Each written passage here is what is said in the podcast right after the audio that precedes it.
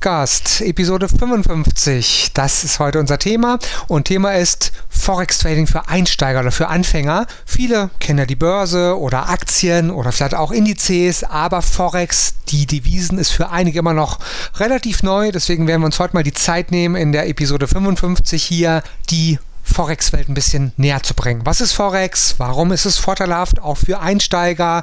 Wer sind so die Akteure in der Forex-Welt? Seit wann gibt es Forex-Werden überhaupt? Und so weiter und so fort. An meiner Seite wieder der Jens Klatt. Hallo Jens. Ja, hallo auch von mir. Ich freue mich riesig, hier sein zu dürfen. Mein Name ist auch Jens, der Nachname aber anders, Schanowski und gleich geht es los. Hier ist das Börsen- und Tradingwissen zum Hören. Zuhören, lernen, handeln. Einfach traden. Let's make money der Börsen- und Trading-Podcast von Admiral Markets. Das Rechtliche handeln Sie verantwortungsvoll. Unsere Publikationen liefern eventuell auch unverbindliche Markteinschätzungen, Marktmeinungen, Kommentare und Analysen stellen ausdrücklich nie eine Empfehlung zum Kaufen, Halten oder Verkaufen dar. Forex und CFDs sind Hebelprodukte und nicht für jeden geeignet. Der Hebeleffekt multipliziert Ihre Gewinne, aber auch die möglichen Verluste. CFDs sind komplexe Instrumente und gehen wegen der Hebelwirkung mit dem hohen Risiko einher, schnell Geld zu verlieren. 75% der Retail-Kunden verlieren Geld beim CFD-Handel mit diesem Anbieter. Sie sollten überlegen, ob Sie verstehen, wie CFDs funktionieren und ob Sie es sich leisten können, das hohe Risiko einzugehen, Ihr Geld zu verlieren. Starten Sie mit einem Demokonto, wenn Sie neu in den Handel einsteigen. Weitere Informationen finden Sie auch auf unserer Webseite admirmarkets.com/de. Forex, meine Devise. Ein tolles Wortspiel, wenn man sich mal auf der Zunge zergehen lässt. Dazu wollte ich eigentlich auch schon mal schon ein bisschen mehr was sagen. Jetzt habe ich es mal erwähnt. Also Forex ist meine Devise. Es gibt viele, die sich für Forex Trading interessieren, aber auch noch genügend Einsteiger, die Forex noch nicht kennen. Da werden wir ein bisschen mehr Hintergrundinformationen, Einsteigerinformationen und vieles mehr liefern in der heutigen Podcast-Episode. Und damit sage ich, leg los, Jens Glatt. Im heutigen Podcast soll es einmal etwas detaillierter um das Thema Forex Trading oder zu Deutsch den Devisenhandel gehen. Ich gehe vermutlich richtig in der Annahme, dass die meisten Hörer dieses Podcasts schon einmal einen Devisenhandel abgewickelt haben. Wie ich darauf komme?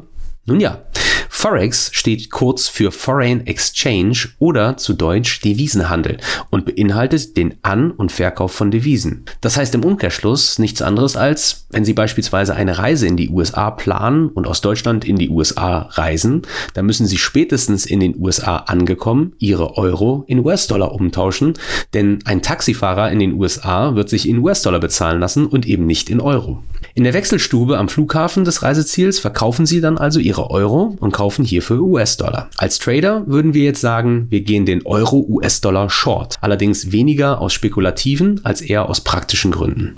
Am Ende ihrer Reise tauschen sie ihre US-Dollar dann wieder zurück, machen diesen Forex-Trade oder den Devisenhandel wieder rückgängig, tauschen allerspätestens am deutschen Zielflughafen dann ihre US-Dollar zurück in Euro oder, um es im Trader-Jargon zu halten, gehen Euro-US-Dollar wieder long. Diese Form des Devisenhandels findet jeden Tag zigtausende Male rund um den Globus statt und macht dennoch nur einen Bruchteil aller globalen Devisentransaktionen aus. Gemäß der Bank für internationalen Zahlungsverkehr, BITS oder im englischsprachigen auch BIS, betrug das tägliche Volumen an den globalen Devisenmärkten zum Beispiel im April 2019 im Durchschnitt rund 6,6 Billionen US-Dollar. Um das jetzt mal sich besser vorstellen zu können, das entspricht einer 66 mit 11 folgenden Nullen. Und um sich das wieder ein bisschen besser vorstellen zu können und einordnen zu können, das entspricht einem durchschnittlichen Handelsvolumen von 275 Milliarden US-Dollar pro Stunde. Oder noch besser und noch eindrucksvoller, das gemeinsame jährliche Bruttoinlandsprodukt von Deutschland und Italien betrug im Jahr 2018 gemeinsam etwa 6,1 Billionen Euro. Auch ganz spannend ist, dass der US-Dollar in den Statistiken der BITS an 88 Prozent aller Devisentransaktionen beteiligt war,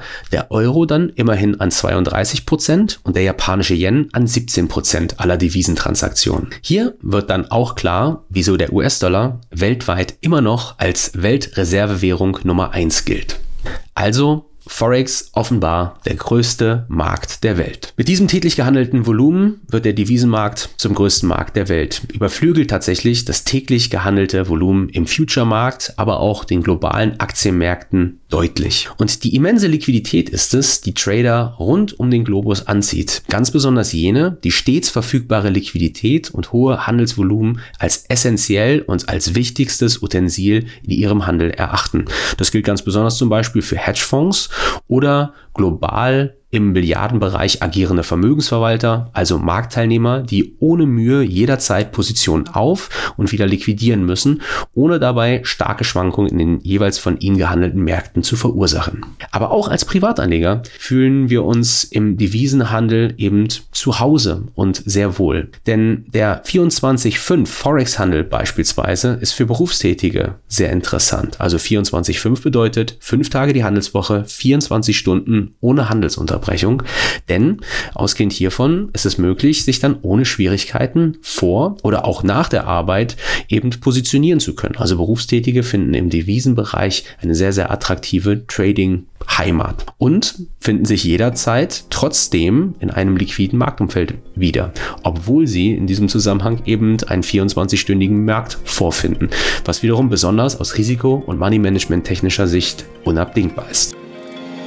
Sie hören den Börsen- und Trading-Podcast von Admiral Markets. Wir sind der DAX-Spezialist in Deutschland. Wir sind Trader. Wir handeln in allen Börsenlagen, in steigenden und fallenden Märkten. Wir sind die Experten und unterstützen mit Wissensvermittlung, Know-how und dem richtigen Handelswerkzeug. Lernen Sie uns kennen.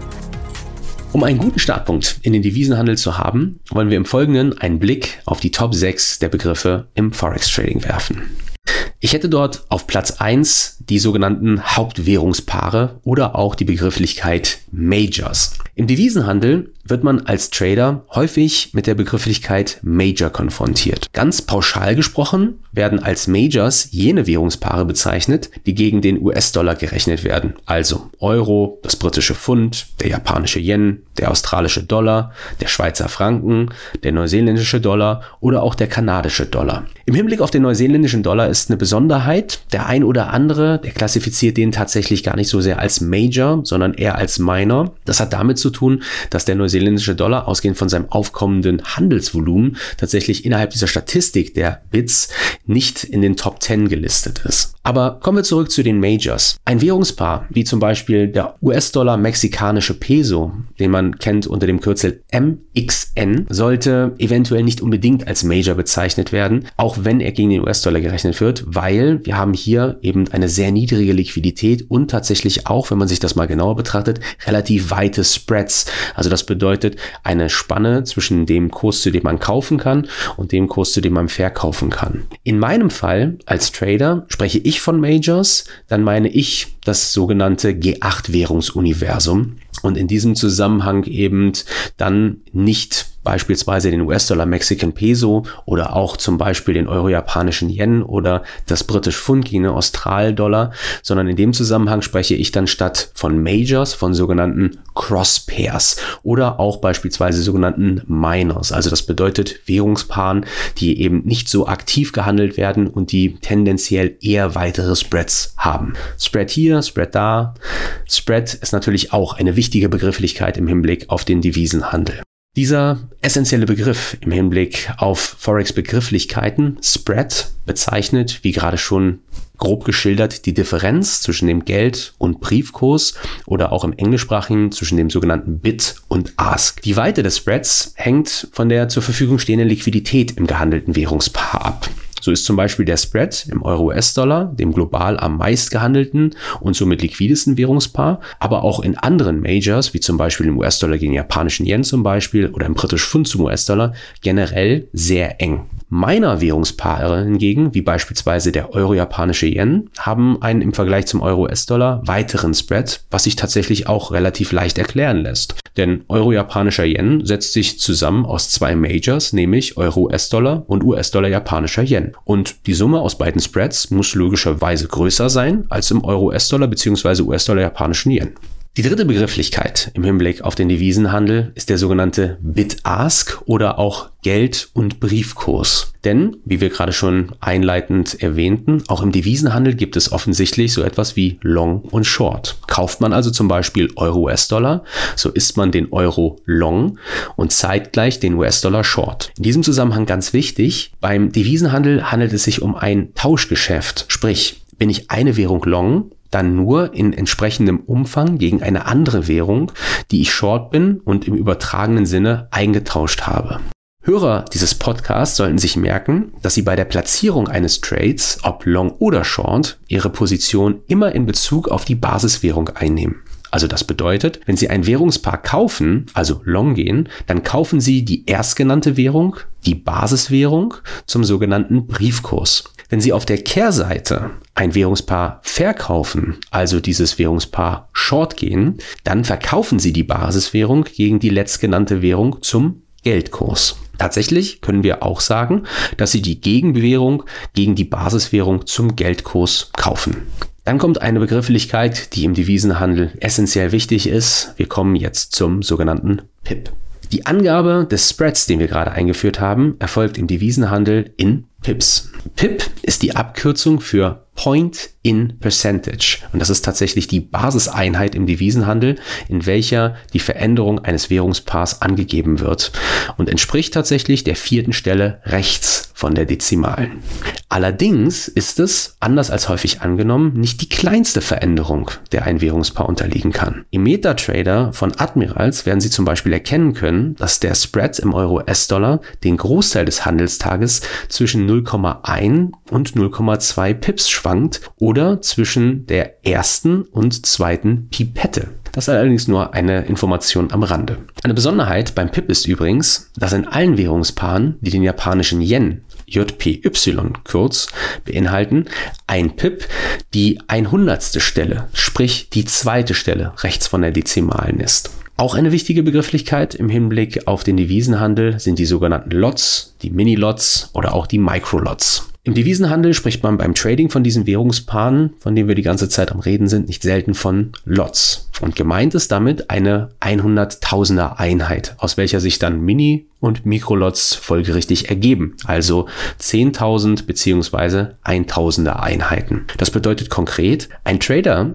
der zum Beispiel ein Mini-Lot Euro-USD kauft, erwirbt 10.000 Einheiten der Basiswährung also Euro, während er 10.000 Einheiten der Gegenwährung, also US-Dollar, verkauft. Hierzu mal ein konkretes Beispiel. Mal angenommen, der Euro-US-Dollar notiert bei 1.13.001 Geldkurs und 1.13.003 Brief. Wenn Sie jetzt eine Long-Position in der Größenordnung von 10.000 Einheiten, also ein Mini-Lot Euro-US-Dollar zu 1.13.003 kaufen, dann heißt das, dass Sie 10.000 Euro kaufen und im gleichen Moment 11.330 US-Dollar verkaufen. Wenn Sie dann Folgendes machen, nämlich diese beiden Werte ins Verhältnis setzen, also 10.000 Euro geteilt durch 11.300,30, dann erhalten Sie 0,88 Euro US-Dollar und das ist der sogenannte PIP-Wert in Euro. Der PIP-Wert ist jener Wert, um welchen sich die eingegangene Position dann verändert. Also entweder für sie läuft, aber auch, wenn sie sich gegen sie entwickelt.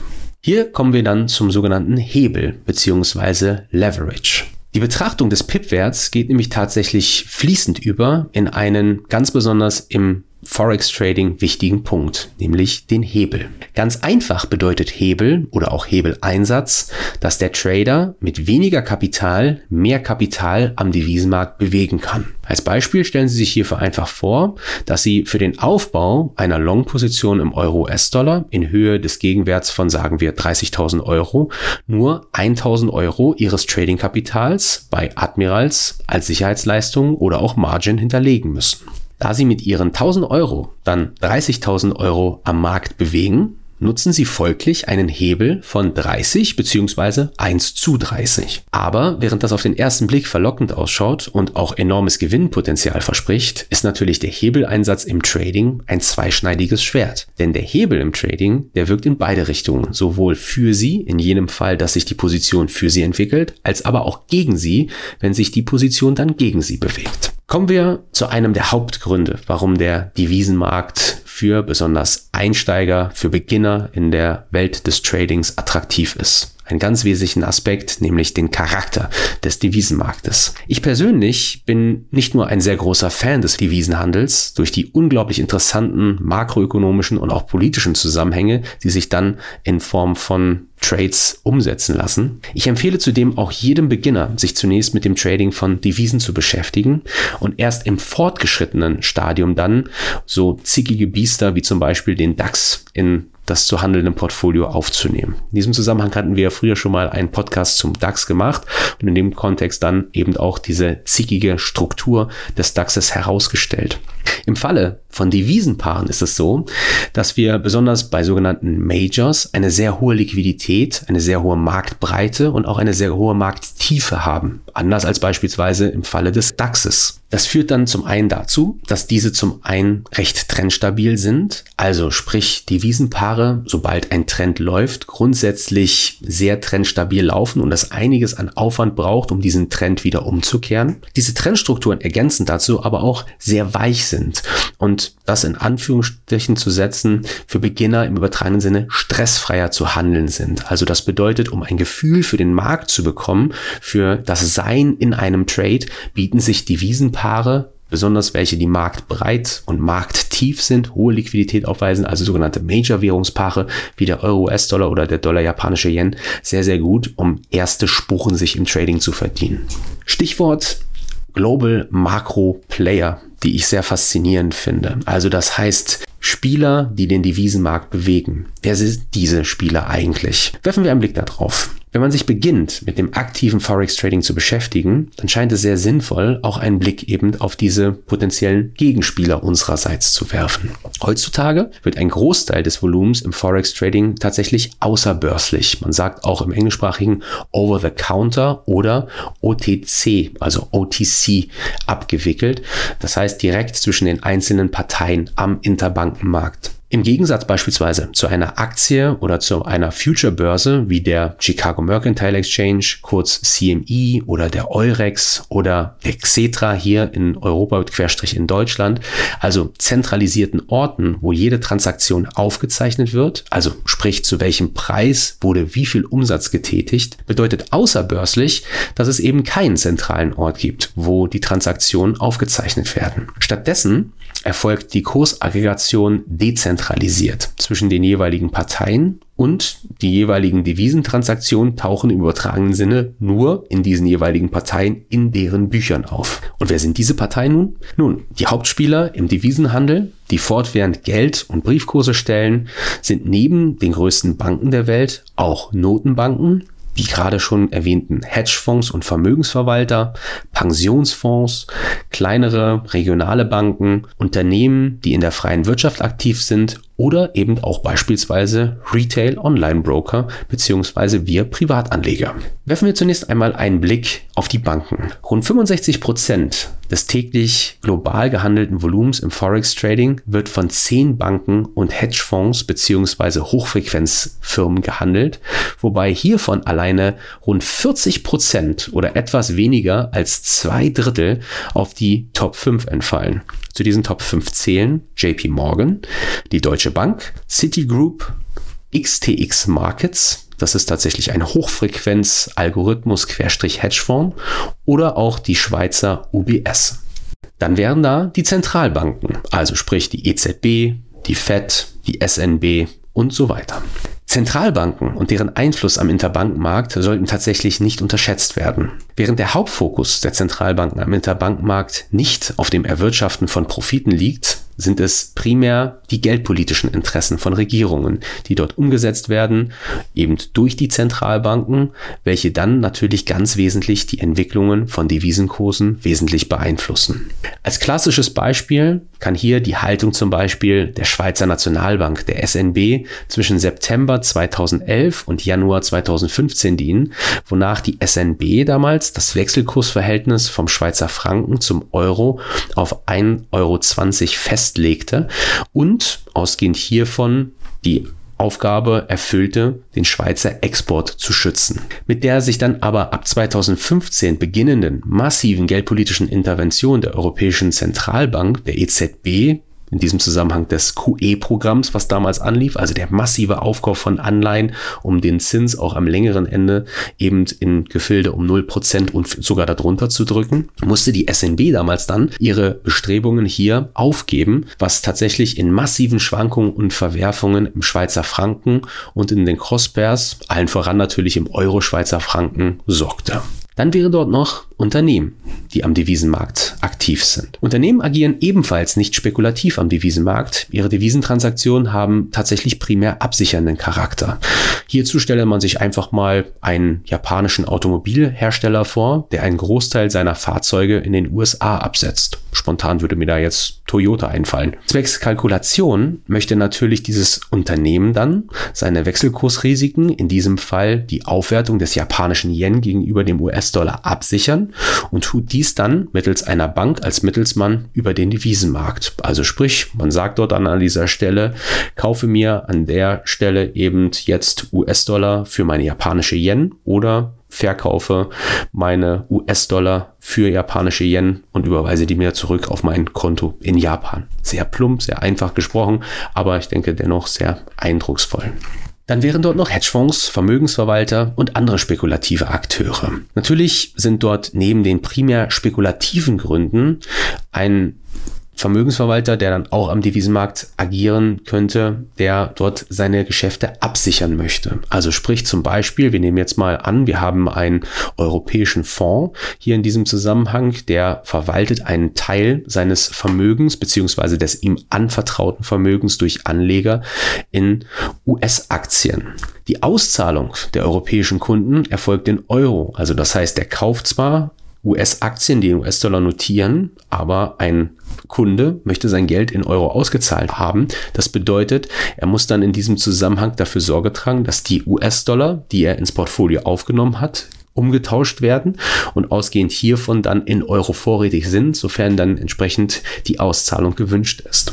Sprich also, der Fondsmanager ist dazu angehalten, den Gegenwert der Aktienposition in US-Dollar lauten zu verkaufen und zeitgleich die Euro zu kaufen, um dann das resultierende Wechselkursrisiko für seine europäischen Kunden zu neutralisieren und zur Auszahlung jederzeit verfügbar zu haben.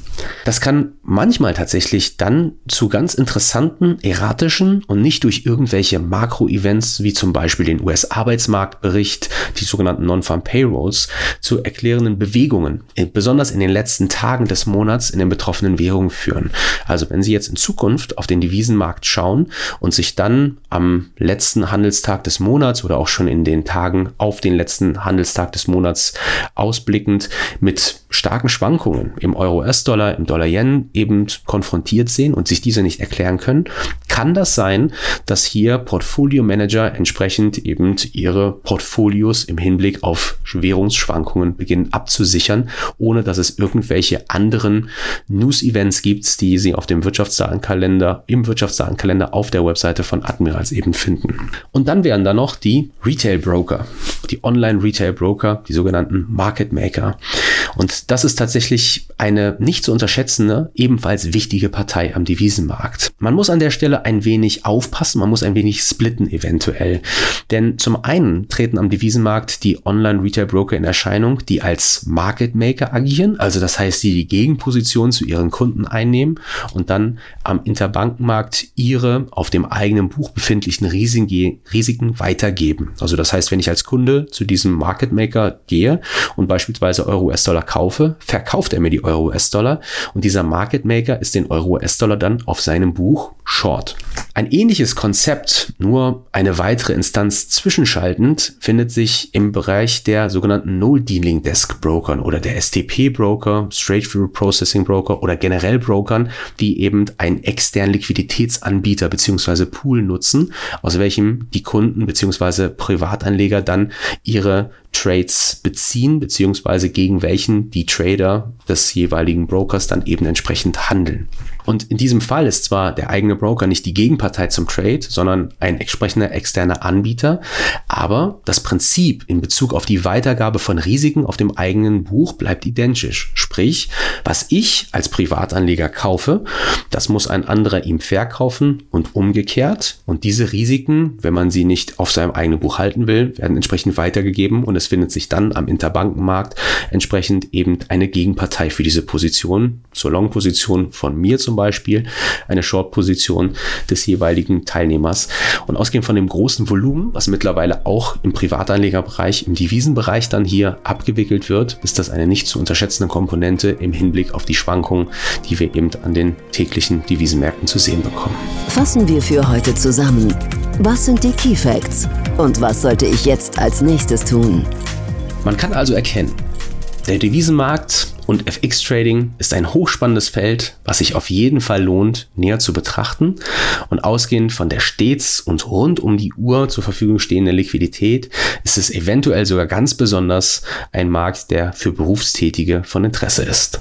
Ausgehend von den jetzt schon bereits selbst für Anfänger von dieser Fülle an Informationen, die es hier zu verarbeiten gilt, und das sind nur die Fachbegrifflichkeiten, da reden wir noch nicht von den Zusammenhängen eben, die sich in irgendeiner Form dort dann ableiten lassen. Soll ich jetzt den Euro kaufen? Soll ich den Euro-US-Dollar hier short gehen? Und so weiter. Diese Fülle von zu verarbeitenden Informationen in Bezug auf den Devisenhandel, die kann erschlagend sein, aber in diesem Zusammenhang verweise ich auf zum Beispiel die täglichen Webinare Die Admirals hält, in denen ich auch jeden Montag zum Beispiel zu Gast sein darf, im Punkt 10. Und das ist eine erste sehr, sehr gute Anlaufstelle, um eine Idee zu bekommen, was sind aktuell für Treiber im Markt und wo finde ich potenziell einen Vorteil, sei es im Euro-US-Dollar, sei es im US-Dollar, japanischen Yen, sei es im britisch Pfund zum US-Dollar und manchmal auch in meinem Fall ganz besonders in meiner Währungspaaren, wie zum Beispiel im Euro-japanischen Yen. Man erhält dort einen tatsächlich, denke ich, guten Filter, welche News das jeweilige Währungspaar für den Tag bewegen, welche Newsfilter für den Tag interessant sind und wo man dann eventuell auch die ein oder andere attraktive Handelsgelegenheit eben für sein Trading finden kann. Ich werde auch nochmal eine Zusammenfassung wagen. An der Börse geht es darum, zu handeln, Handelswerte zu handeln. Die allermeisten kennen ja die Aktien oder auch Optionsscheine oder andere Sachen. Und an den weltweiten Finanzmärkten kann man eben nicht nur Aktien und andere Sachen handeln, sondern auch eben Forex-Währungspaare. Das bekannteste haben wir heute schon öfter genommen als Beispiel Euro-Dollar. Auch die haben einen Wert und der Wert schwankt und handeln an den Märkten bedeutet einfach nur, auf steigende oder auf fallende Kurse zu setzen. Was sie dabei handeln, das obliegt ihrer Auswahl. Das kann eine Aktie sein das kann ein Index sein oder eben ein Forex-Devisenpaar, was wir heute vorgestellt haben. Die Vorteile beim Forex-Handel im Vergleich zu Aktien ist, dass sie in der Regel keine Ordergebühren, keine Orderkommission haben, jedenfalls nicht bei Admirals. Sie können in der Regel 24 Stunden, 5 Tage die Woche handeln, was bei vielen Aktien oder anderen Werten auch nicht geht. Die Spreadkosten, die ja so eine Art Kosten darstellen, weil diesen Spreadwert müssen sie erstmal erwirtschaften in ihrer Richtung, sind sehr, sehr gering, meistens geringer als bei vielen anderen Handelsinstrumenten oder Handelswerten.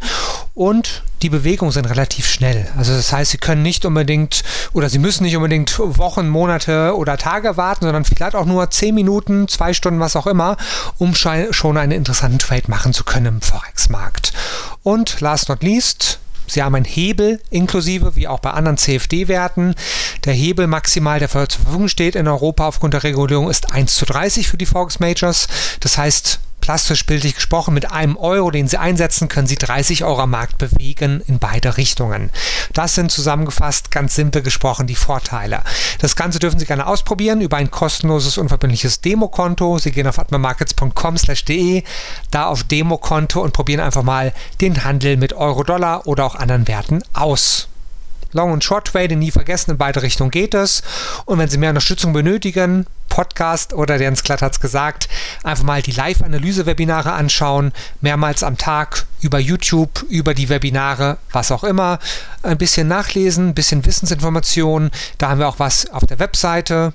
Forex-Wissen für Einsteiger und vieles weitere mehr. Also wir lassen Sie nie allein. Demokonto, Webinare, Videos und Wissensartikel auf der Webseite. Dankeschön ins Glatt für diese spannende Podcast-Episode. Weitere werden folgen. Hören Sie sich auch mal die anderen Episoden an. Auch da lade ich Sie zu ein. Und wir hören uns gern bald wieder. Das war Let's Make Money, der Börsen- und Trading-Podcast von Admiral Markets. Schauen Sie auch in unserem YouTube-Kanal vorbei, um tägliche Analysen über die interessantesten Märkte zu erhalten. Alle Angebote von uns finden Sie auf unserer Internetseite